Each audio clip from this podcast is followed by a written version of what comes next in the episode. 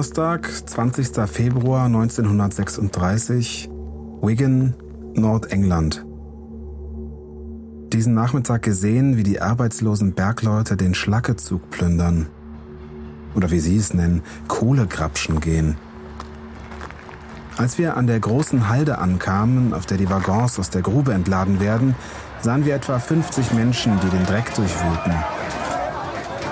In diesem Moment kam der Zug in Sicht und ratterte mit etwa 20 Kilometern pro Stunde um die Kurve.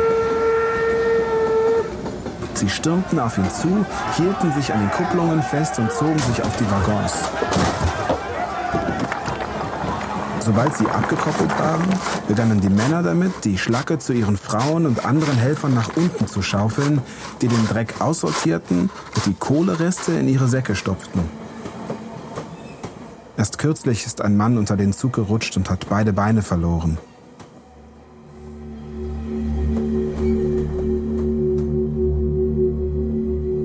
Kohlestaub verdunkelt die Sonne und verwandelt die wenigen im Wind umhertreibenden Schneeflocken in schwarzgraue Aschekrümel. Sie wehen durch tief hängende Wolken und landen, am Boden angekommen, ganz sanft auf dem schlammfarbenen Brachland. Pflanzen gibt es hier nicht. Nur zackige, schroffe Berge ragen wie schlampig ausgeschnittene Scherenschnitte in den blassen Himmel. Gelbweißer Dampf wallt aus ihren Tälern hervor. Stahlkabel ziehen sich durch den Dunst, an denen rostige Förderwagen langsam über die Geröllhalden quietschen.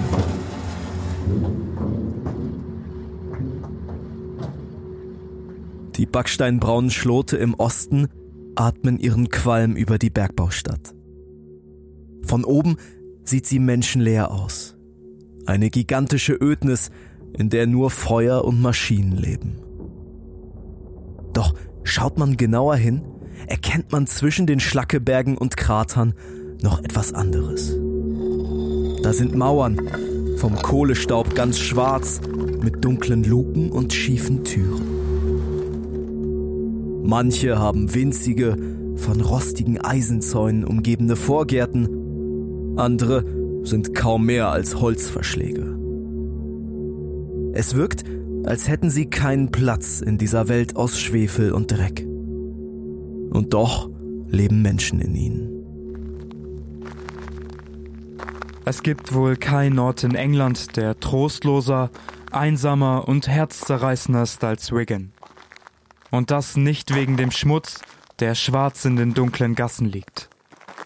Nicht wegen den Schleiern aus Kohlenstaub, die durch die Straßen ziehen und sich in den Lungen der Kinder festsetzen. Es ist viel eher das Gefühl, hier langsam zu verwahrlosen, gefangen zwischen alltäglichen Sorgen und der Arbeit unter Tage. Immer wieder sterben Menschen in den Kohlegruben. Die Lebenserwartung eines gewöhnlichen Bergmanns ist kurz. Unfälle sind an der Tagesordnung, sie liegen bleiern und schwer über der schwarzen Stadt.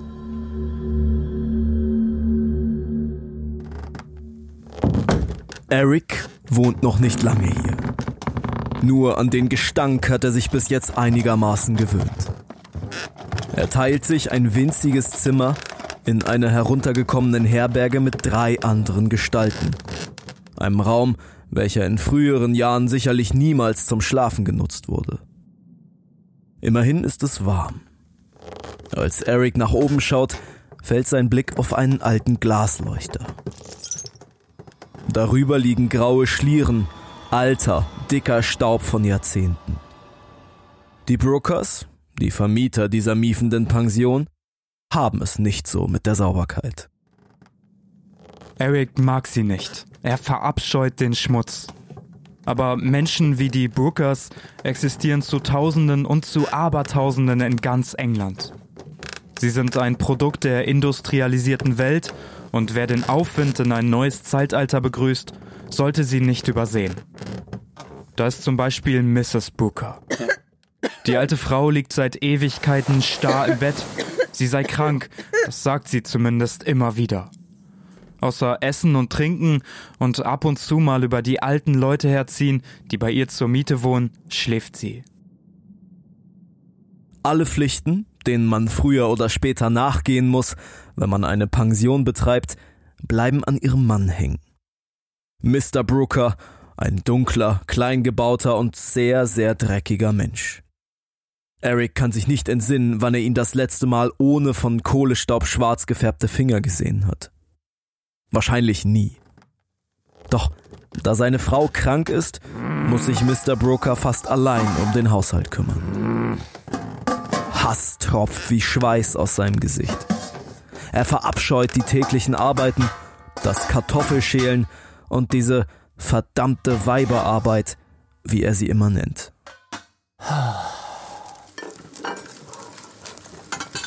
Wenn er einem eine Scheibe Butterbrot gab, war immer ein schwarzer Daumenabdruck drauf. Sogar am frühen Morgen, wenn er in die geheimnisvolle Grube hinter Mrs. Brookers Sofa hinabstieg und die Kutteln herausfischte, waren seine Hände schwarz. Die Hausbewohner bekamen nie Kutteln zu essen. Damals dachte ich, sie seien zu teuer. Heute meine ich eher, dass wir einfach zu viel über sie wussten.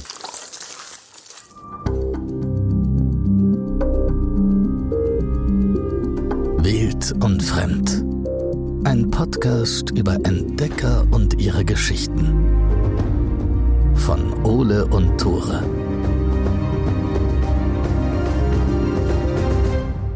Moin! Herzlich willkommen zu einer neuen Folge unseres Podcasts Wild und Fremd. Mein Name ist Tore. Hi, ich bin Ole. Herzlich willkommen zurück. Zum Simpsons Podcast. Diese Folge wird eine Simpsons Folge werden, habe ich das Gefühl. Sind wir gesponsert? Nein, wir sind noch nicht Das gesponsert. chillig, also- Aber kannst du dir vorstellen, warum? Ich habe die ganze Zeit, als ich recherchiert habe, hatte ich ein Charakter aus den Simpsons im Kopf. Du hast gesagt, der Charakter ist lustig in der Vorbesprechung, hast mir aber nicht verraten, welcher es sein könnte. Ich- wer, wer könnte es sein? Was, ist, was sind so die Classic Character aus den Simpsons? Also die, der die lustigste? Charakter ist Wiggum, heißt der auf jeden Fall. Das ist ein kleiner Typ mit einer Brille, aber ich weiß nicht mehr, wie der mit Vornamen heißt. Exactly, an den habe ich, ich habe an Chief Wiggum gedacht. An Chief Wiggum, das, Das ist der Vater, von dem. Ja, das ist der Polizist. Ach, der ist auch nicht, der ist auch ein bisschen komisch, ne? Also Ja. die Leute sind da irgendwie. Ruffy! Stimmt, so heißt der. Ja, warum hast du an den gedacht, aber? Wiggum, Wiggum. Na, Ah, got you. Uh. Weit weg auf jeden Fall. Ich finde das, ich fand das voll nah. Ich finde, ich, ich hatte auch immer noch Schwierigkeiten mit dem Namen, mit äh, Wigan. Wiggum. Ich sag Wiggum. immer Wiggum, weil Wiggum kommt irgendwie bekannter vor als Wiggum. Bevor wir hier komplett reingehen, würde ich ganz gerne noch zwei Leute grüßen. Ich habe es unter der letzten Folge versprochen. Und ey, Leute, ah, ja, stimmt. Oh, du musst ja noch Leute grüßen, weil du. Shoutout, Oh, ich habe keine Leserechtschreibschwäche. Oh Gott. Aber es ist wirklich Wahnsinn, wie viele Rechtschreibfehler ich auf Instagram einbaue. Und damit versaust du jetzt hier unsere Episode. weil du die noch grüßen. Nein, natürlich. Liebe Grüße an. V. Pepperoni. Ich habe äh, statt Zeitzeugnis Zeigzeugnis geschrieben. Klassiker. Das kann natürlich passieren, vor allen Dingen, wenn man vorher noch eine Ankündigung macht, wer einen Rechtschreibfehler findet, wird gegrüßt. Ich habe mir das fünfmal durchgelesen, mir ist keiner aufgefallen. Ich so, ja. Und auch Shoutout an Uta nimmt sich Zeit. Die hat erkannt, dass das Pferd sechs Beine hat auf dem Bild. Für Fehler. mich ist das trotzdem ein Fehler, der nicht auftreten darf. Stark. Die Einstellung finde ich super. Es ist schwach. Also es ist wirklich schwach. Wir verbessern uns, hoffentlich. Ich weiß es nicht. Ich mache die Instagram-Posts weiterhin nicht und beschwere mich nur darüber, wenn sie kacke sind. Es ist auch ein Lifestyle, muss man ehrlich sagen. Wenn ihr auch Rechtschreibfehler finden wollt auf Instagram-Posts, dann folgt uns doch gerne at wild und fremd auf Instagram. Dort gibt's immer Hintergründe zu den Folgen, neue Infos und ab und zu auch mal eine Entschuldigungsstory, wenn mal keine Folge rauskommt. Also jede Woche ungefähr eine.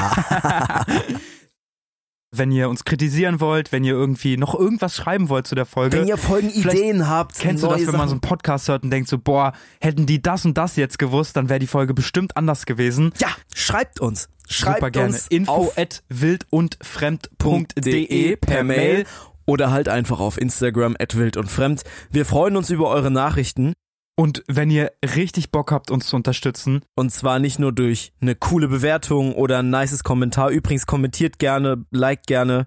Ich höre mich schon an wie so ein Unge aus 2012, ne? ich glaube, das ist aber noch ein Riesending wegen Algo. Ja, Algo, Algo ist auf jeden Fall am Start, also kommentiert gerne. Ihr könnt auch irgendwas, irgendwas schreiben, so. Das ist egal. Haha, Loser. Zählt. Zählt. Kann ja, man veröffentlichen machen. wir auch gar und kein Tora Problem. raus, kein Problem. Genau, aber wenn ihr uns wirklich, wirklich unterstützen wollt, dann schaut doch mal auf Steady vorbei. Steady ist eine Crowdfunding-Plattform, wir sind dort registriert und wir sind eigentlich, das kann man sagen, wir sind auf euch angewiesen, weil dieser Podcast kostet Geld, wir müssen Sprecherinnen und Sprecher bezahlen, wir müssen die Tagebücher bezahlen, die wir lesen, wir müssen Hostingkosten bezahlen und, und, und. Deswegen freuen wir uns sehr, wenn ihr vielleicht einfach mal zumindest vorbeischaut und äh, mal schaut, was es da für so Optionen gibt. Eine letzte Sache noch. Shoutout an euch, liebe Freunde. Wir sind auf Platz 8 der Geschichtscharts. Das hatten wir noch nie. Also Das so gut waren wir gut. echt noch nie und wir Ja. ziehen an Wir ziehen an Corporate Podcasts aber wir vorbei. ziehen auf jeden Fall an so Magazin-Podcasts vorbei. ja, ne? und wir sind zwei kleine Idioten, die das hier auf dem Dachboden machen Es irgendwie. ist wirklich Wahnsinn. Also lieben, lieben Dank an jeden, der in der letzten Woche eine Folge gehört hat. ja, ihr habt Shoutout. das ermöglicht. Ihr seid Wahnsinn. Wir sind eigentlich ein Podcast über historische Expeditionen, über Menschen, die ins Unbekannte aufbrechen und da dann unglaubliche Dinge erleben. Bei Wild und Fremd haben wir schon über die Arktis gesprochen. Wir haben in der letzten großen Folge über eine Walfangjagd gesprochen. Aber man muss nicht immer in die menschenleere Ödnis reisen, um große Entdeckungen zu machen. Manchmal liegen die auch direkt vor der Haustür. Manchmal reicht es auch, sich einfach ein bisschen dreckige Kleidung anzuziehen, Papier und Stift mitzunehmen und sich dann ein paar Stunden in den Zug zu setzen. Genau das hat unser Protagonist in dieser Geschichte heute getan.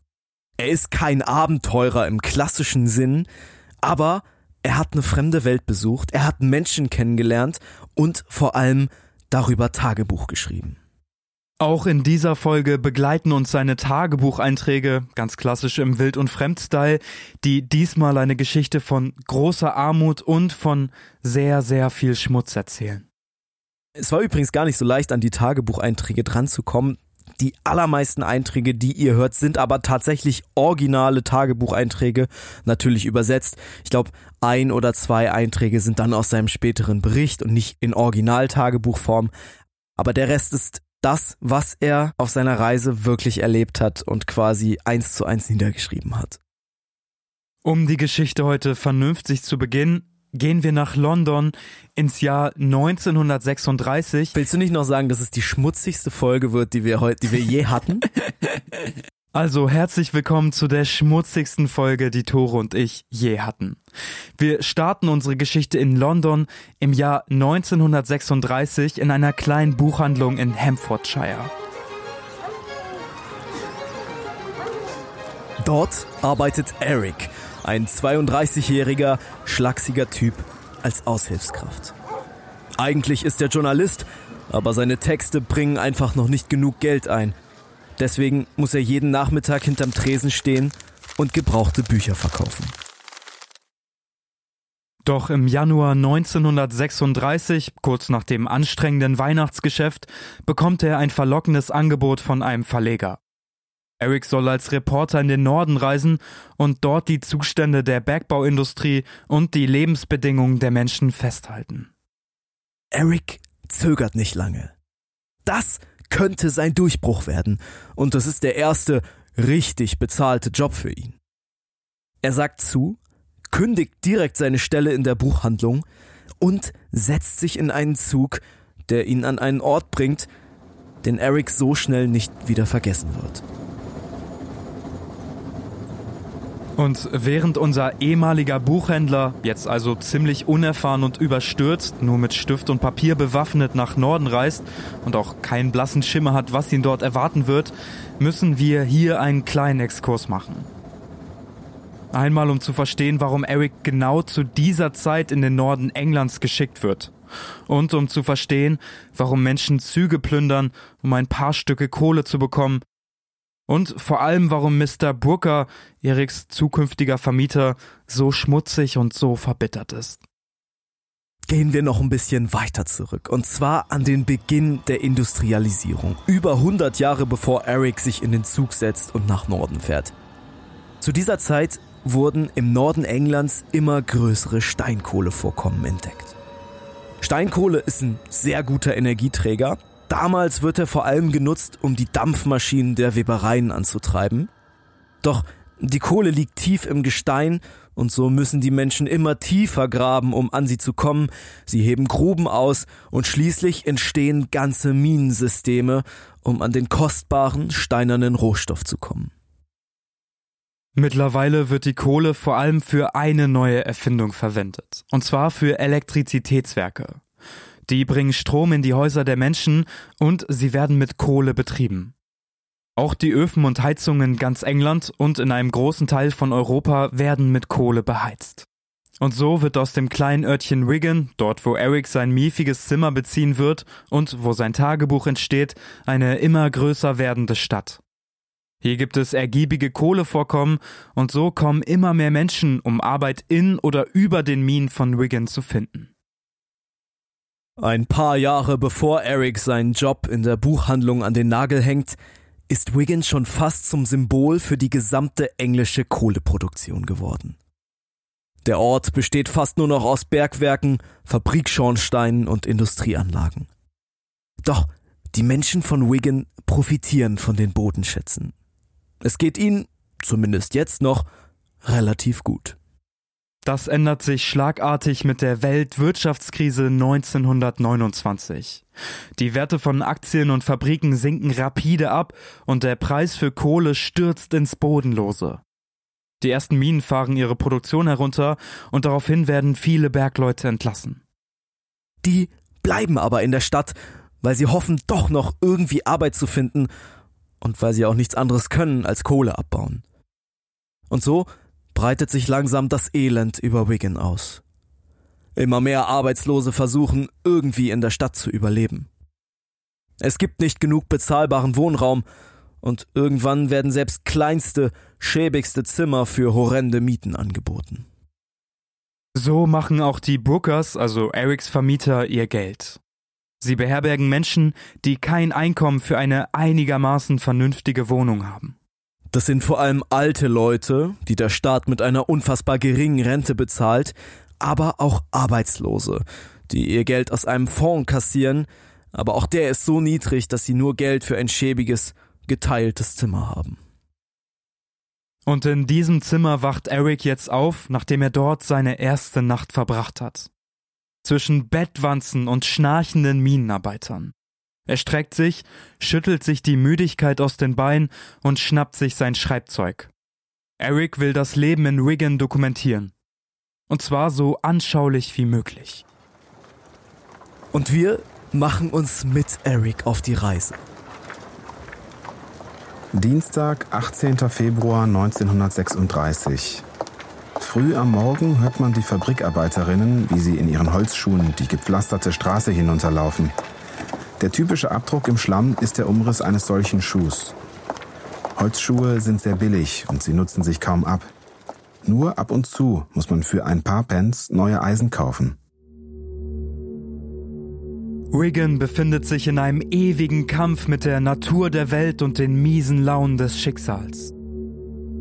Die Minen, Fabriken und Industrien verschlingen jeden Tag Menschen.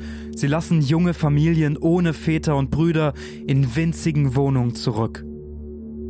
Krankheit und Elend geistern durch die Straßen und legen sich wie ein unsichtbarer Nebel über das von Kohle schwarz gefärbte Kopfsteinpflaster.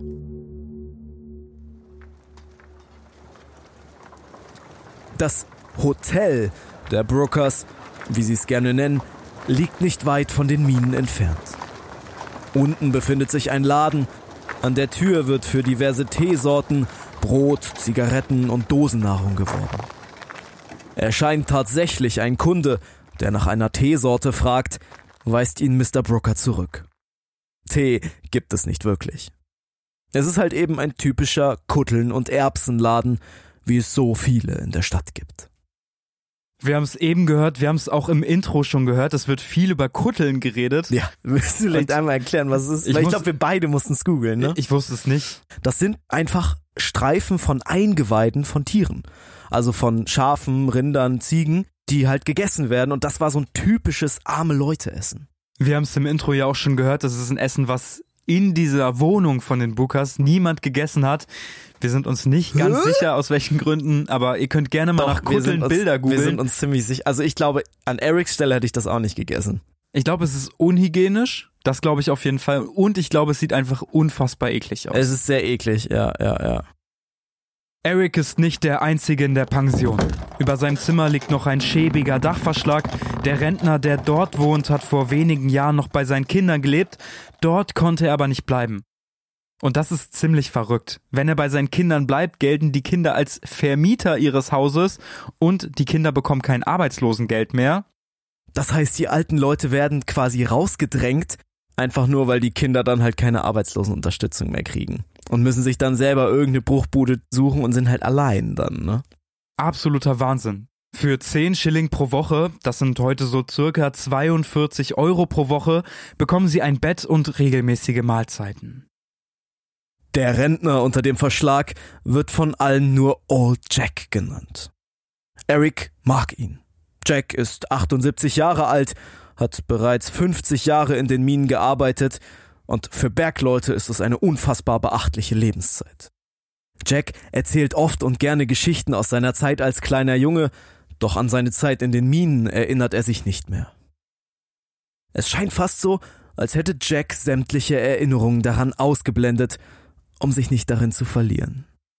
Wir wissen nicht, wer Old Jack wirklich war und welche Erfahrungen er in den Minen gemacht hat, aber wir können uns vorstellen, dass diese Zeit unfassbar belastend gewesen sein muss.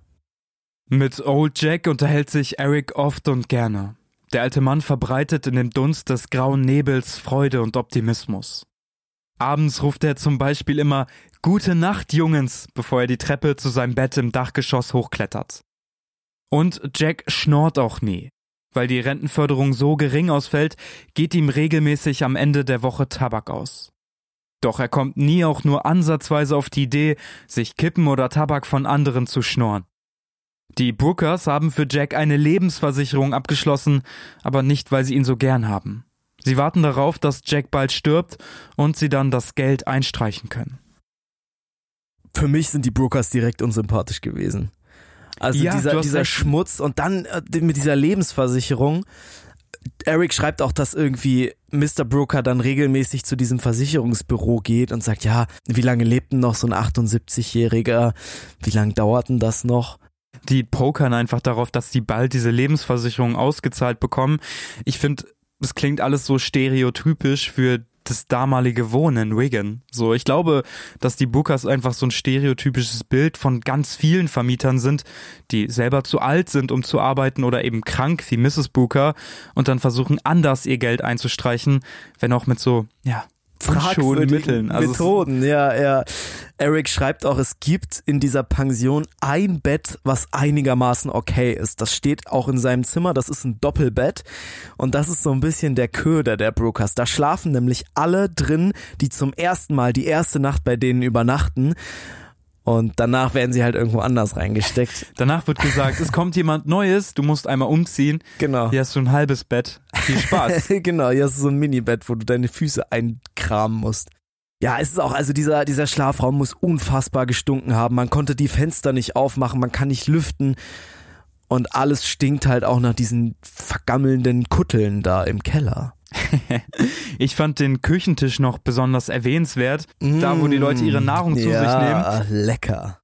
Es ist ein ziemlich schmutziges Herzstück, denn der Küchentisch ist bedeckt erstmal mit Zeitungspapier, mit einer dicken Schicht Zeitungspapier. Schon mal ein Bad Sign, so, ne? Die ist getränkt in Worcester Soße. Darüber sind mehrere Tücher. Und es gibt eine bestimmte Eigenschaft, nämlich der Tisch wird nie sauber gemacht. Also der wird nie sauber gemacht. Und Eric pickt sich dann, wenn er frühstückt bei den Brookers, seine Lieblingskrümel aus und sieht dann halt, wie die abends dann woanders liegen und dann am nächsten Morgen wieder den Tisch hochwandern und so. Mr. Booker beschwert sich auch immer wieder, dass so wenig Leute bei ihnen einkaufen, also so wenig Leute Bock auf Kutteln und Erbsen haben. Mm. Könnte vielleicht daran liegen, dass ständig tote Fliegen im Fenster liegen. Ich weiß nicht, was mit diesem Broker Hotel los ist, aber irgendwie ist es wahnsinnig schmutzig. Eric trifft irgendwann Mr. Brooker, der ja sich um, die, um den ganzen Haushalt kümmern muss. Wir haben es ja im Intro schon gehört, wie Mr. Brooker halt gerade die Nachttöpfe ausleert. Also für alle, die nicht wissen, was ein Nachttopf ist, Erklär? da weißt du nicht, was es ist. Ich weiß, was es ist. So. Ich wollte ja wissen, ob du weißt, was es ist. Ja, googelt das mal, was ein Nachttopf ist. Und Eric sieht halt, wie der, dieser Mr. Brooker mit seinen schmutzigen Fingern runterkommt und die Hand also diesen Nachttopf von innen quasi greift. Wie wenn man so ein, so ein Glas so ganz eklig von innen greift. Also nee, der fasst nicht außen an, sondern der greift da einfach so rein.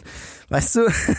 Wie, ich frage mich, ob man irgendwann so dreckig ist, dass einem das einfach komplett egal ist. So. Ich glaube, Also Mr. Brooker ist das egal. Der lebt ja schon inmitten von Schaben und verschimmelten Kutteln. Ich fand's so unfassbar schön, wie Eric manchmal einfach Mr. Booker so beobachtet hat bei so alltäglichen Sachen, die Mr. Booker macht. Zum Beispiel Kartoffelschälen. Ja. Ich glaube, da hat er dem eine ganze Seite gewidmet und hat irgendwie geschrieben, ich habe nie jemanden gesehen, der mit so viel Hass auf die Welt Kartoffeln geschält hat. Ja, safe. Und das ist irgendwie so treffend. Also es stimmt für beide Bookers. Die warten einfach darauf, dass ihre Mieter sterben, damit sie endlich vernünftiges Geld bekommen. Ich glaube, wir haben es eben schon gesagt, diese 10 Schilling Rentendings sind zu wenig, um sie damit über die Runden zu bringen. Und es sind unfassbar spannende Persönlichkeiten. Ich weiß, man mag die wahrscheinlich nicht, Nee, sie sind wirken- unsympathisch, Ja, ja, ja. aber es ist Wahnsinn, was für Geschichten dahinter stecken. Und sie verdienen sich damit definitiv keine goldene Nase. Also sie kommen gerade so über die Runden, aber der Shop läuft nicht gut und sie nehmen jetzt auch nicht so wahnsinnig viel für diese Pension. Natürlich ist es ein Drecksloch, aber da müssen sie ja auch drin leben. Und niemand kauft die Kutteln, wollte ich nur ansprechen. Auch ein Minusgeschäft. Auch ein Minusgeschäft. Freitag, 21. Februar 1936. Die Verwahrlosung dieses Hauses geht mir mittlerweile gehörig gegen den Strich. Nichts wird sauber gemacht. Zum Abendbrot findet man immer noch die Krümel vom Frühstück. Am abstoßendsten ist, dass Mrs. F. immer auf dem Küchensofa liegt. Sie hat die schreckliche Angewohnheit, Zeitungsstreifen abzureißen, sich damit den Mund abzuwischen und sie dann einfach auf den Boden zu werfen. Das Essen ist furchtbar. Ich höre verstörende Geschichten über die Kellergebäude, in denen es von Schaben nur so wimmeln soll.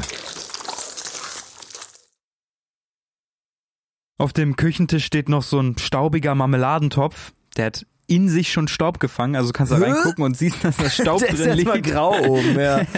Von dem isst Eric logischerweise nie was, aber er trinkt sein ganzes Essen immer in Worcester-Soße. Ich finde, es spricht auch viel für Essen, wenn man besonders viel Soße nimmt. Meinst du, er hat auch die Brote mit dem Daumenabdruck, mit dem schwarzen rußfarbenen Daumenabdruck? so ein darin? unfassbares Bild, dass man ein Butterbrot haben möchte und dann da wirklich so ein schwarzer Daumenabdruck drauf gibt ist. Mr. Brooke ein. Und dann denkt man noch an die Story, wie er mit diesen Nachttöpfen die Treppe runtergegangen ist. Und da ist es vielleicht nicht nur Kohlenstoff, sondern auch Nachttopfkram, der da auf diesem Butterbrot klebt. Ey, wirklich, also Freunde, wir können hier darüber lachen, aber es sind unfassbar schlimme Umstände. Ja. für alle, die da wohnen und irgendwie auch ein bisschen für die Vermieter. Also Ja, alle, klar. die da wohnen, führen kein einfaches Leben. Eines Tages, als Eric sich gerade am Frühstückstisch etwas zu essen nehmen will, merkt er, dass ein voller Nachttopf mitten unter dem Tisch steht.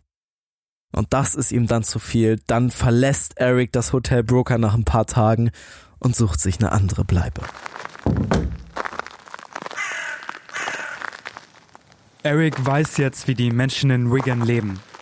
Er hat das schlechte Essen gegessen, in verwandten Betten geschlafen und angefangen, sie zu verstehen. Jetzt will er wissen, wie sie arbeiten. Und so versuchte er immer wieder in eine der unzähligen Minen zu gelangen. Doch egal wie oft er sich auf dem Fabrikgelände als Bergmann ausgibt, irgendjemand weist ihn immer ab. Vielleicht weil die Schichten so oder so überbelegt sind und kein zusätzlicher Arbeiter benötigt wird. Oder weil die Vorarbeiter den Braten riechen. Mit seiner Körpergröße von 1,80 Meter überragt Eric die gewöhnlichen Bergleute um mehr als einen Kopf. Und ihre Chefs wollen sicher nicht, dass irgendein neugieriger Reporter aus dem Süden hier tiefer als nötig herumschnüffelt. Am 23. Februar schließt er sich einer Gruppe von Elektrikern an, die ihn endlich in den Schacht der Crippens-Mine mitnehmen wollen. Doch sie müssen vorsichtig sein. Es ist zwar Sonntag, die Bewachungen sind weniger streng, aber trotzdem wird gearbeitet. Und Eric hat keinerlei Erfahrung, sich in einem Stollen zurechtzufinden. Der junge Reporter denkt nicht daran, dass es gefährlich werden könnte, als sie vormittags im frostigen Wind das Gelände der Crippens-Mine betreten. Erst als sie in den eisernen Fahrstuhl steigen, der sie bis nach unten in den Schacht bringen soll, wird ihm klar, dass er in dieser Welt ein Eindringling ist. Bis jetzt hat er nur Geschichten von den Arbeitsbedingungen einer Kohlemine gehört. Wenn er gewusst hätte, was dort unten wirklich auf ihn wartet, Eric hätte den wackeligen Fahrstuhl wahrscheinlich sofort wieder verlassen. Er steht in einem engen Stahlkäfig, der gerade so groß ist wie zwei Telefonzellen nebeneinander. Eric muss den Kopf einziehen. Zu acht zwängen sie sich in die rostige Konstruktion. Ein Techniker schließt die Stahltür über ihn.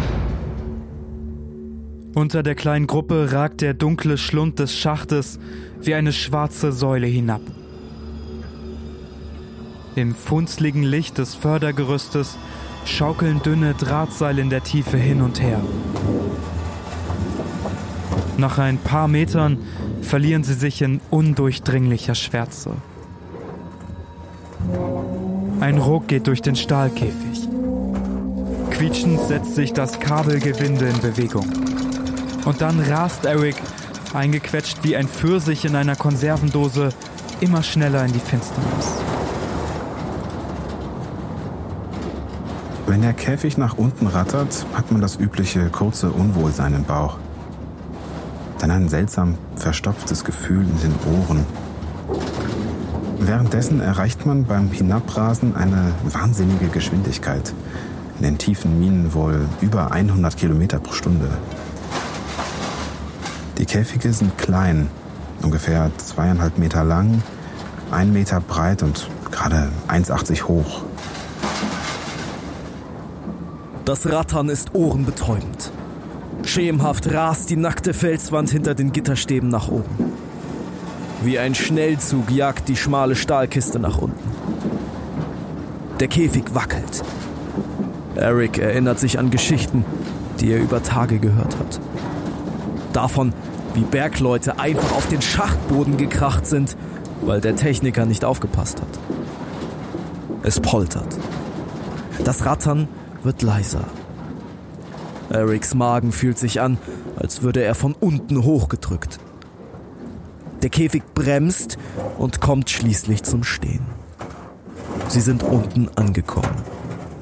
Die Tür schwingt mit einem Quietschen auf.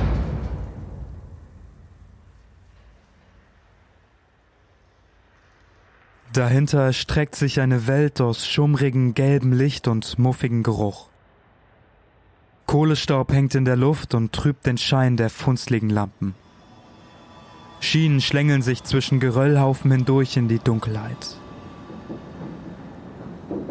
Dumpfe Geräusche dringen aus der Finsternis. Wie von weit entfernt erklingt ein tiefes Klopfen und Rumpeln. Die Bergleute heben ihre Lampen und leuchten einen dunklen Pfad hinab. Dicke, morsche Holzpfosten säumen den Tunnel in regelmäßigen Abständen. Manche von ihnen sind mit seltsamen Krümmungen verzogen. Wie viel Last auf ihnen liegt. Eric läuft ein Schauer über den Rücken. Doch die Gruppe drängt vorwärts und Eric hat keine Wahl, als ihnen zu folgen.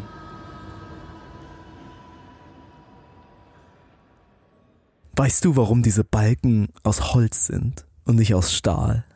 Ich würde vermuten, weil Holz billiger war. N Mein erster Impuls. gar nicht, gar nicht mal so krass. Es war, weil man dann gehört hat, wenn sie brechen. Ah, krass. Und das ist natürlich immer wieder mal passiert. Ne? Du musst ja diese Mine abstützen und manchmal gab es halt Einbrüche. Aber bei Holz hast du es halt gehört und auch gesehen, wenn die gesplittert haben. ja.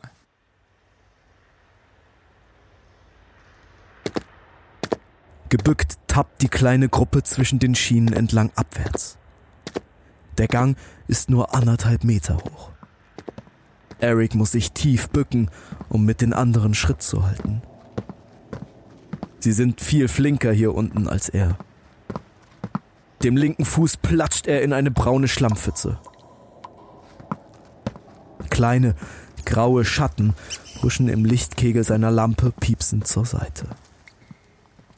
Immer wieder kommt die Gruppe an massiven, geheimnisvollen Maschinen vorbei, die im Stollen vor sich hinrotten.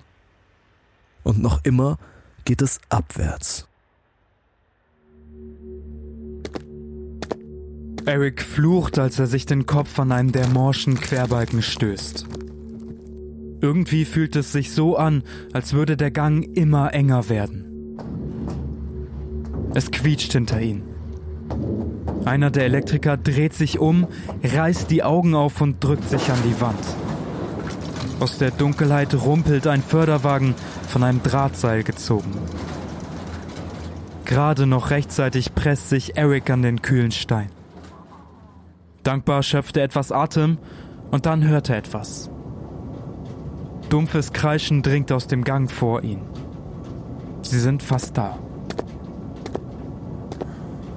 Der Stollen ist nur noch knapp 1,20 Meter hoch. Eric muss fast kriechen und seine Waden beginnen zu krampfen.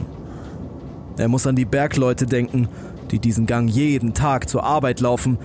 Das gilt als Arbeitsweg, zählt also offiziell nicht zur Arbeitszeit. Die Luft wird immer wärmer und der Lärm immer unerträglicher. Sie sind am Kohleflöz angelangt. Und dann, hinter einer Biegung, bricht die Hölle über Eric zusammen.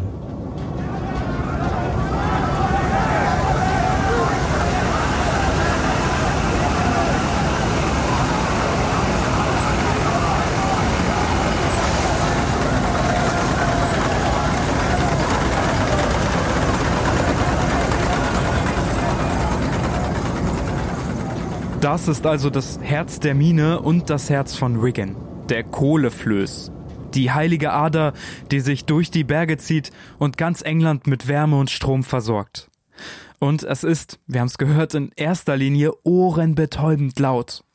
Das Förderband knattert so laut wie ja, Maschinengewehr, der Kohleschneider kreischt und alles hallt von den engen Felswänden wieder.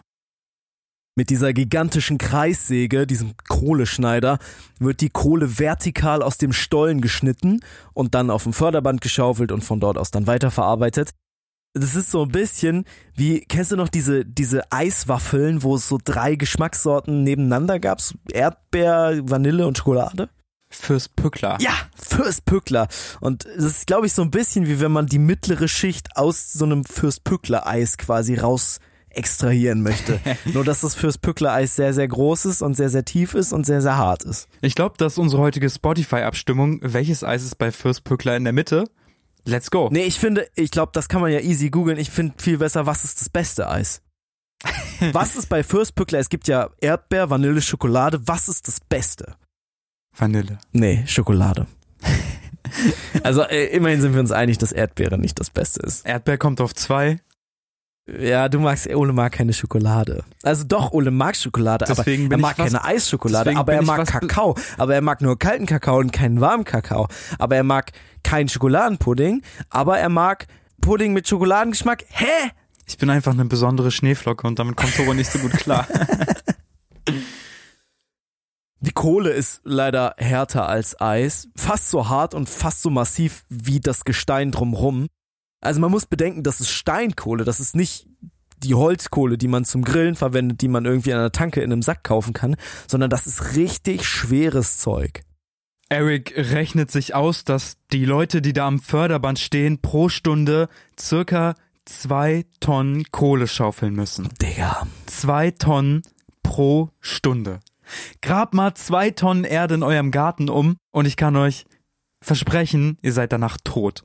Und die machen das einfach jede Stunde. Eine Schicht geht übrigens 7,5 Stunden lang ohne Pause. Ja, und dann bei der Hitze auch noch. Ne? Also die meisten der sogenannten Füller, das sind die Leute, die da am Förderband stehen und das mit den Schaufeln eben auf das Förderband laden, die haben sich dann für zwischendurch eine Flasche, eine Flasche kalten Tee mitgebracht, für siebeneinhalb Stunden bei 40 Grad arbeiten.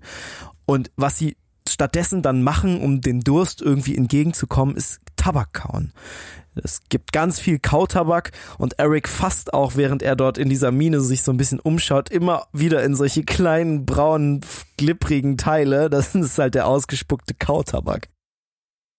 Das Schlimmste ist wohl der Kohlestaub. Eric ist mittlerweile komplett mit dem schwarzen Pulver bedeckt. Die Bergleute am Kohleschneider sind auch schon komplett schwarz im Gesicht. Nur das Weiß ihrer Augen leuchtet noch im Schein der Lampen. Das ist so eine Szene, ne? Ich kann mir das so gut vorstellen, wie diese oberkörperfreien, von Kohle geschwärzten Körper dort schaufeln. Es ist sau heiß und du siehst nur das Weiße in ihren Augen. Es ist so ein unfassbar eindringliches Bild. Und auch da- so surreal, ne? Es ist so surreal, aber wir wissen alle, dass es ein reales Bild ist und auch ja noch ein Problem ist, was heute immer noch existiert, fast 100 Jahre nachdem Eric das in Wigan erlebt hat. Ja, es gibt immer noch Minen, in denen Menschen in ein Meter hohen Gängen unter sehr fragwürdigen Sicherheitsvorkehrungen irgendwelche Meistens, Dinge abbauen. meistens tatsächlich ohne Sicherheitsvorkehrung. Ja. Kurz nachdem die Schicht dann gewechselt hat, machen sich Eric und die Elektriker dann wieder auf den Heimweg, doch Eric selber bricht immer wieder zusammen. Der Kohlestaub brennt in seiner Lunge, seine Waden krampfen und er stößt immer wieder mit dem Kopf an die niedrigen Stützbalken. Wir haben ja schon gesagt, dass viele Bergleute damals oberkörperfrei unterwegs waren, gerade in den heißen Schächten. Und die kann man daran erkennen, dass quasi ihre gesamte Wirbelsäule an jedem Wirbel aufgeplatzt und verschorft ist. Ja, sie haben so ein Muster an Blutergüssen einfach darunter, ne? Ja, an richtig an Wunden, an vernarbten, aufgeschorften Wunden. Ihr könnt euch ja vorstellen, wenn ihr oberkörperfrei da runtergeht und ihr habt schon Wunden, weil ihr da so oft gegengegangen seid, wenn ihr da nochmal runtergeht, dann reißen die Wunden immer wieder auf. Genau, das, heißt also, passiert, weil sie halt mit dem Rücken quasi mit den Wirbeln an den Querbalken entlang schaben und sich das halt immer wieder aufreißen. das heißt, du hast so Dauerwunden, die einfach nie verheilen werden, solange du arbeitest. Die Bergleute nennen das Knöpfe den Rücken runter haben. Das ist eine Und- schönere Beschreibung tatsächlich. Das haben halt die meisten so.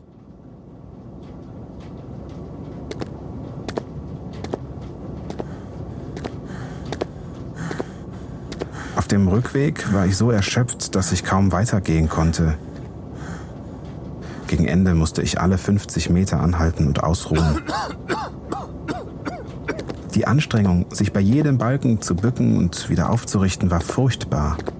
Manchmal gaben meine Knie einfach nach. Ich würde gern wissen, ob es Bergleute gibt, die so groß sind wie ich und wenn ja, ob sie darunter leiden. Die, denen wir in der Mine begegneten, liefen auf allen Vieren zwischen den Stützen herum. Fast wie Hunde. Die schlimmste Erfahrung für Eric ist dieser Weg, dieser Weg am Ende zurück, dieser gefühlte Marathon, den er noch laufen muss, einfach um wieder zum Förderkorb zu kommen. Ja, und die Bergleute müssen das jeden Tag laufen. Das sind mal locker vier bis fünf Kilometer im Kriechgang und das halt unbezahlt. Eric vergleicht das so ein bisschen mit dem Geschäftsmann, der in London halt in einem Büro arbeitet, jeden Morgen in die U-Bahn steigt und dahin fahren muss und jeden Abend wieder zurückfährt. Fand ich einen der schlechteren Vergleiche aus Erics Buch tatsächlich, weil es ist super schwer zu vergleichen. Ich meine, wenn du eine schlechte U-Bahn erwischt, dann findest du vielleicht keinen Sitzplatz. So muss ich ein bisschen muss gedrängt halt mit anderen Menschen und, und das zusammenstellen. ist ein bisschen nervig. Aber der Unterschied, Aber als durch so einen 1,80 Schacht großer Mann auf allen Vieren durch einen Schacht zu laufen, dir Und das immer wieder den Rücken anzustoßen Ja. und aufzureißen, ist, glaube ich, noch brachial. Klar, wenn die Entfernungen zu lang werden, dann bohrt die Firma einen neuen Schacht, dann wird quasi das ganze Ding wieder versetzt. Aber selbst dann kostet das Reisen unter Tage mindestens eine Stunde unbezahlte Arbeit. Also mindestens eine Stunde kannst du schon mal draufrechnen. Unbezahlt, aber extrem harte körperliche Arbeit. Und wir müssen über den Dreck sprechen. Als Eric wieder oben ankommt, nimmt er sich direkt ein ja, richtiges Hotel, um sich einmal komplett zu waschen und zu säubern, weil er selbst nach ein paar Stunden unter Tage voller Kohlestaub ist. Und jetzt stell dir vor, du hast keine Badewanne zu Hause, keine Dusche, sondern vielleicht einfach nur eine Blechschüssel, mit der sich auch deine Frau und deine Kinder waschen müssen, in der ihr vielleicht auch die Wäsche macht und schlimmstenfalls auch noch kocht. Wasser warm zu machen dauert lange, kostet Geld. Wie soll man sich da vernünftig sauber halten?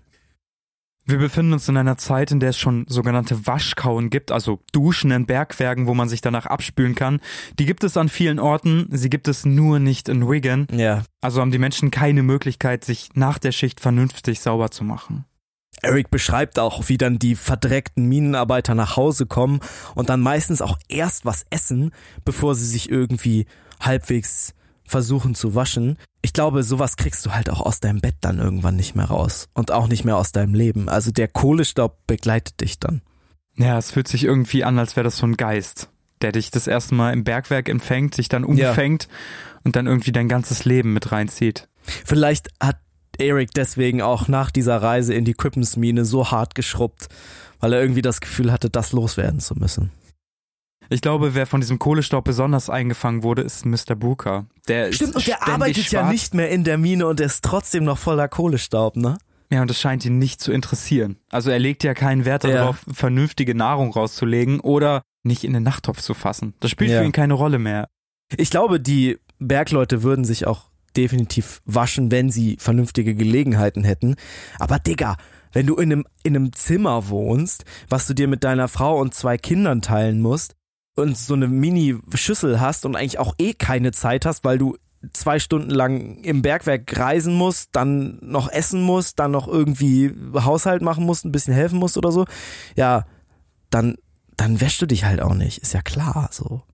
Mich hat diese Reise unfassbar an äh, die Reise von Jack London erinnert. Wir haben da auch mal eine Folge drüber gemacht, dass Jack London ins East End von London gefahren. Das ist eine ganz alte Folge, Jack London im East End. Wenn ich ihr dachte, wollt, da warst hört du mal krank, rein. aber es ist eine wunderschöne Folge. Ja. Da Jack, Jack London war einfach da, hat sich die Menschen angeguckt, hat auch viel mit den Menschen gesprochen und er hat auch von vornherein gesagt, ich bin nicht reich, ich bin einfach ein ganz normaler Mann, der hier auch gestrandet ist, hat unfassbare Geschichten eingefangen. Ja, und da hat mich irgendwie Erics Geschichte auch unfassbar dran erinnert. Ich glaube, wir können auch jetzt schon mal verraten, dass Eric am Ende äh, keine Ahnung, also es wird auf jeden Fall noch einen, einen kleinen Plot-Twist am Ende geben. Tore also, freut sich seit einer Stunde ja, ja. auf diesen Plot-Twist. Also der, der unscheinbare Reporter Eric wird später zu einer sehr bekannten Persönlichkeit. Ich würde fast versprechen, dass die Hälfte von euch den auf jeden Fall kennt.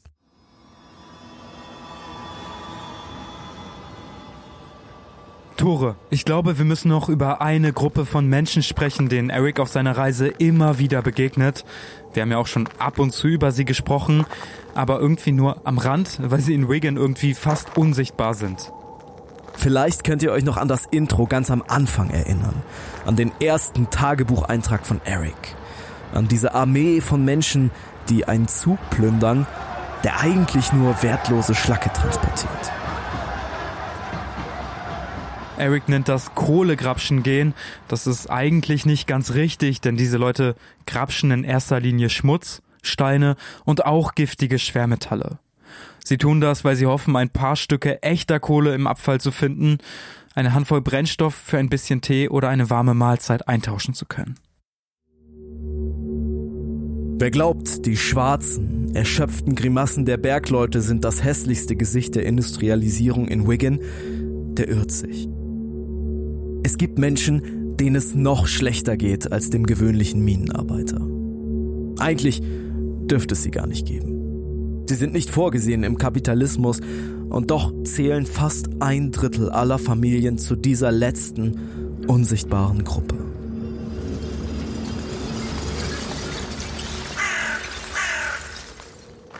Die Schlackeberge speien schwefelige Rauchsäulen in den Himmel.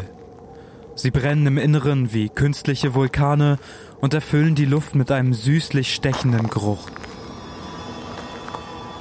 Das Wasser der grün-braunen Kanäle ist gefroren. Eiszapfen hängen an den rostigen Schleusentoren. Die blassen Strahlen der Nachmittagssonne blinzeln trüb zwischen den Silhouetten der Fördergerüste von Wigan hindurch.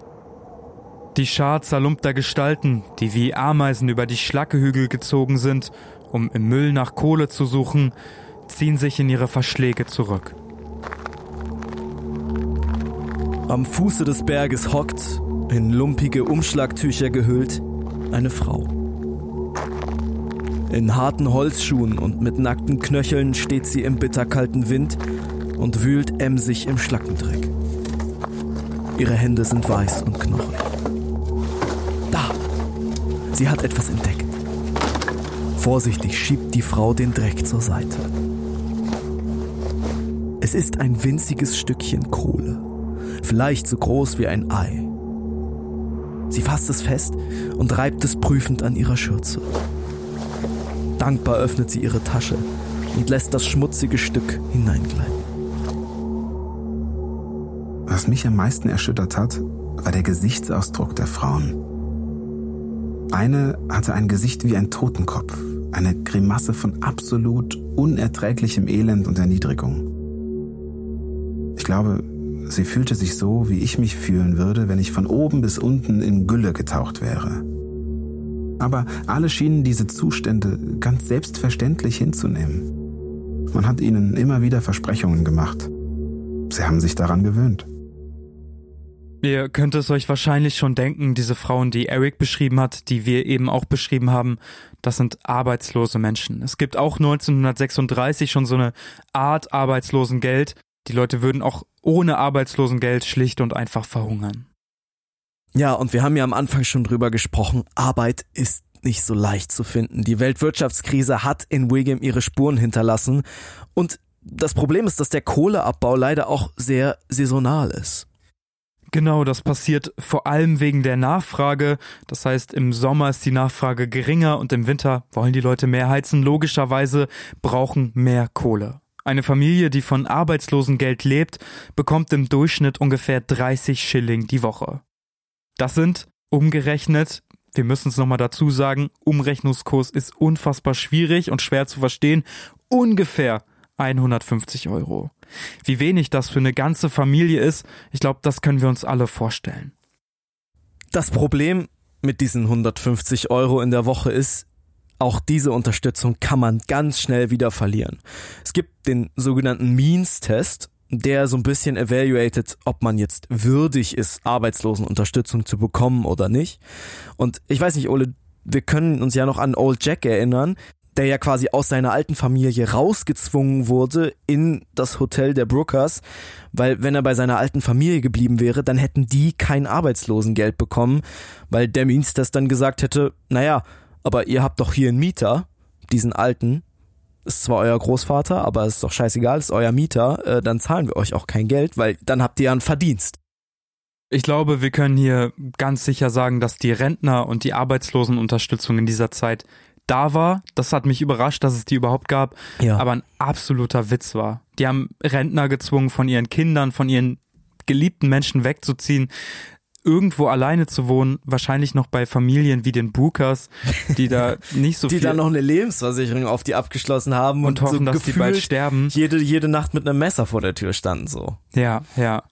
Ich glaube, solche Sachen haben einfach die Vereinsamung ganz krass gefördert und haben auch ganz viele Menschen erst nach Wigan gebracht, die sowieso nicht arbeiten können oder einfach zu alt sind. Es gibt noch eine ziemlich interessante Story dazu, und zwar die Hühnerfütterer-Story. Die hat Eric von einem Kollegen erfahren. Und zwar bezieht der Arbeitslosengeld. Auch mit dem werden solche Means-Tests gemacht. Da wird halt geguckt, okay, hat er vielleicht ein kleines Haus, was der vermieten kann? Vermietet er das? Wie geht er mit seinem Geld um? Und so weiter. Eines Tages verreist sein Nachbar kurzfristig und bittet ihn doch bitte seine Hühner zu füttern. Das macht er auch. Ein anderer sieht ihn dabei und meldet ihn bei diesem Means-Test. Die sehen dann, okay, der hat da Hühner gefüttert das ist wahrscheinlich ein Job und er hat sein Arbeitslosengeld verloren. Ja, weil er also, einmal seinen Nachbarn geholfen hat. Ich, das ist wirklich Wahnsinn, wie schwach und wie aussichtslos diese Unterstützung ist. Also ja, finde ich so, ich glaube, das ist das Schlimmste an der Story. Ja, und wenn du das verlierst, dann bist du halt wirklich am Boden angekommen. Ne? Also wenn du wegen irgendwelcher bürokratischen Hürden deinen Means-Test nicht bestehst. Oder wenn du vielleicht, meinetwegen, du stell dir vor, du bist zu krank. Du bist ein Rentner, der alleine leben muss, weil er rausgeschmissen wurde vom Means-Test. Der lebt jetzt alleine in irgendeinem barackigen Zimmer. Du musst aber immer noch jede Woche irgendwo hingehen in der Kälte und genau, drei Stunden auf deinen. Check warten. Genau, du musst jede Woche einmal dahin gehen, zu den Bergwerken, dir dein Arbeitslosengeld abholen. Wenn du da nicht hingehen kannst, weil du, ja, wie du schon gesagt hast, krank bist, dann bekommst du kein Arbeitslosengeld und wirst daran verenden.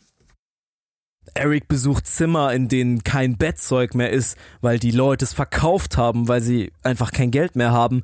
Andere leben nicht mal mehr in Häusern, sondern in alten, abgewrackten Wohnwagen, die auf einer Halde irgendwo zusammengedrängt wie Pinguine stehen und durch die erbarmungslos der Wind pfeift. Wir haben es im Intro ja schon gehört. Mr. Brooker nennt viele Sachen, die er machen muss, als verdammte Weiberarbeit. Das heißt, wir befinden uns in England Anfang des 20. Jahrhunderts, da sind die Rollenbilder relativ klar verteilt. Und ich glaube, wer am Ende unter dieser Arbeitslosigkeit am meisten leidet, neben den Kindern, das sind die Frauen der arbeitslosen Bergleute. Die müssen mit dem wenigen Geld den Haushalt schmeißen und die müssen fast ganz alleine die Kinder im Schmutz großziehen. Ja, du hast ja eben schon gesagt, die Rollenverteilung war sehr klassisch und viele Männer wollten nicht, dass die Frauen sich einen Job suchen, auch wenn sie selbst arbeitslos sind. Also es war denen dann lieber, dass einfach gar keiner arbeitet, als dass sich ihre Frau einen Job sucht. Der Mann ist dann also von morgens bis abends untätig. Die Frau hat dann natürlich den Haushalt zu machen. In dieser Rollenverteilung ist, war das dann völlig klar, dass die Frau den Haushalt macht. Äh, wahrscheinlich ist sie sogar noch mehr beschäftigt, als wenn der Mann arbeitete, weil sie jetzt mit noch weniger Geld klarkommen muss. Und das muss ein unfassbar hartes Leben gewesen sein. Wir wissen nicht, ob Eric während seiner Zeit in Wigan Fälle von häuslicher Gewalt mitbekommt. In seinen Tagebüchern steht dazu auf jeden Fall nichts Konkretes. Aber zwischen den Zeilen lässt sich der aufgestaute Frust der arbeitslosen Bergarbeiter gut erahnen.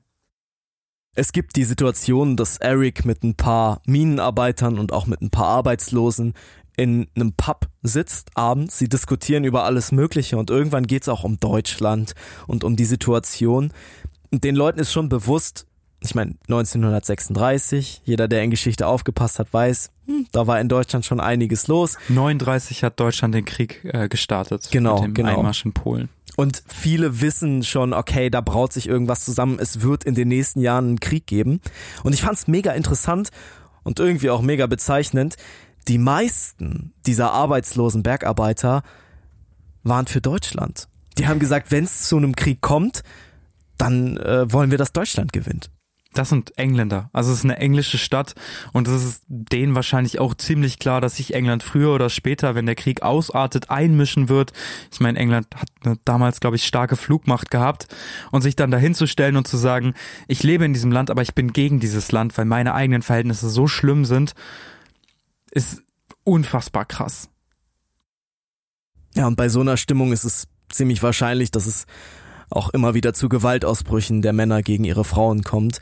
Was da wirklich passiert ist, können wir nur mutmaßen, aber irgendwie fügt es Wigan noch eine weitere, viel unsichtbarere, würde ich sagen, aber trotzdem umso bitterere Form des Elends hinzu. Irgendwann im März hat Eric genug gesehen. Es ist nicht nur der Schmutz und das Elend, welche ihn bedrücken, am schlimmsten wiegt das Gefühl sinnloser Verwahrlosung. Eric hat eine unterirdische Welt besucht, in der Menschen zwischen alltäglichen Sorgen und harter Arbeit herumkrabbeln wie Küchenschaben. Doch es nützt nichts, diese Menschen und ihr Leben einfach zu verdrängen.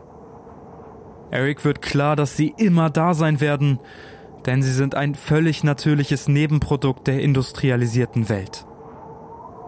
Wer in der Zivilisation lebt und ihre Vorzüge genießt, darf nicht vergessen, wie es in einer billigen Arbeiterunterkunft in Wigan an einem kalten Februarmorgen riecht.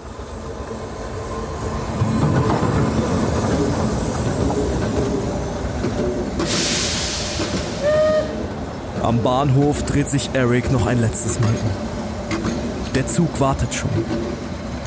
Eric steigt ein und die Türen schließen sich. Wie eine Decke hüllt die Wärme ihn ein. Das sanfte Ruckeln wiegt ihn fast in den Schlaf. Am Fenster ziehen die Schlackeberge, die rauchenden Fabrikschlote und die verschmutzten Kanäle vorbei. Der Zug schlängelt sich durch die Außenbezirke von Wigan. Reihe an Reihe stehen die grauen Baracken der Arbeiter am Fuß der Schlackeberge. Und da, plötzlich, sieht Eric, wie sich etwas zwischen den Häusern bewegt. Er kneift die Augen zusammen und schaut durch das Zugfenster. Wie ein Abschied offenbart sich ihm ein letztes Bild von Wigan, dieser verrußten, verarmten Minenstadt in Nordengland. In einer der schrecklich schmutzigen Seitengassen sah ich eine junge, blasse Frau. Sie kniete vor einem Haus in der Gosse und kratzte mit einem Stock in einem verstopften Abflussrohr. Ich dachte, was für ein schreckliches Schicksal es war, in einem Hinterhof in Wigan in der Gosse zu knien, in der bitteren Kälte und einen Stock in einen verstopften Abfluss zu stecken. In diesem Moment blickte sie hoch und fing meinen Blick auf. Ihr Gesichtsausdruck war so trostlos, wie ich es noch nie gesehen habe. Mir wurde klar, dass sie genau dasselbe dachte wie ich.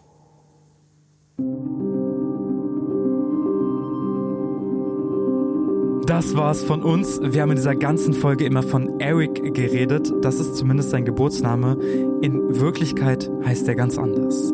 Ja, er wird später, zehn Jahre nach dieser Reise nach Wigan, ziemlich bekannt. Und zwar unter einem anderen Namen, den er sich dann irgendwann zulegt.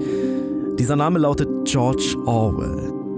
Unter diesem Pseudonym schreibt er später zwei sehr bekannte Geschichten, einmal Die Farm der Tiere und 1984. Aber ja, wie gesagt, zehn Jahre nachdem er in Wigan unterwegs war und die echt harten Verhältnisse dort kennengelernt hat. Ich fand, das war eine unfassbar besondere Folge. Das Buch, was wir gelesen haben, heißt Der Weg nach Wigan Pier. Äh, ihr könnt es euch gerne anschauen. Es ist ein unfassbar schöner Bericht. Mir wurde erzählt, dass äh, George den dann auch abgegeben hat und der nicht so erfreut angenommen wurde. Ja, der ist nämlich sehr sozialismuskritisch auf eine sehr interessante Form, aber auch was, was sich später in seinen Romanen wiederfindet. Also finde ich auch interesting. So wer die Farm der Tiere gelesen hat oder 1984, der kann schon so ein bisschen verstehen, wohin die Reise geht, wenn man seinen Bericht über Wigan liest. Lieben Dank an Helge Dilger, Daniel Eitz, Triton Fischbart, Sandra Frese, Nico Grundhöfer, Frederik Hanke, Nicole Kuhlmann, Sandrine May, Zucht und Zucker und Astrid Berghold. Das war's von uns. Wir hören uns nächste Woche mit einer kleinen Geschichte wieder.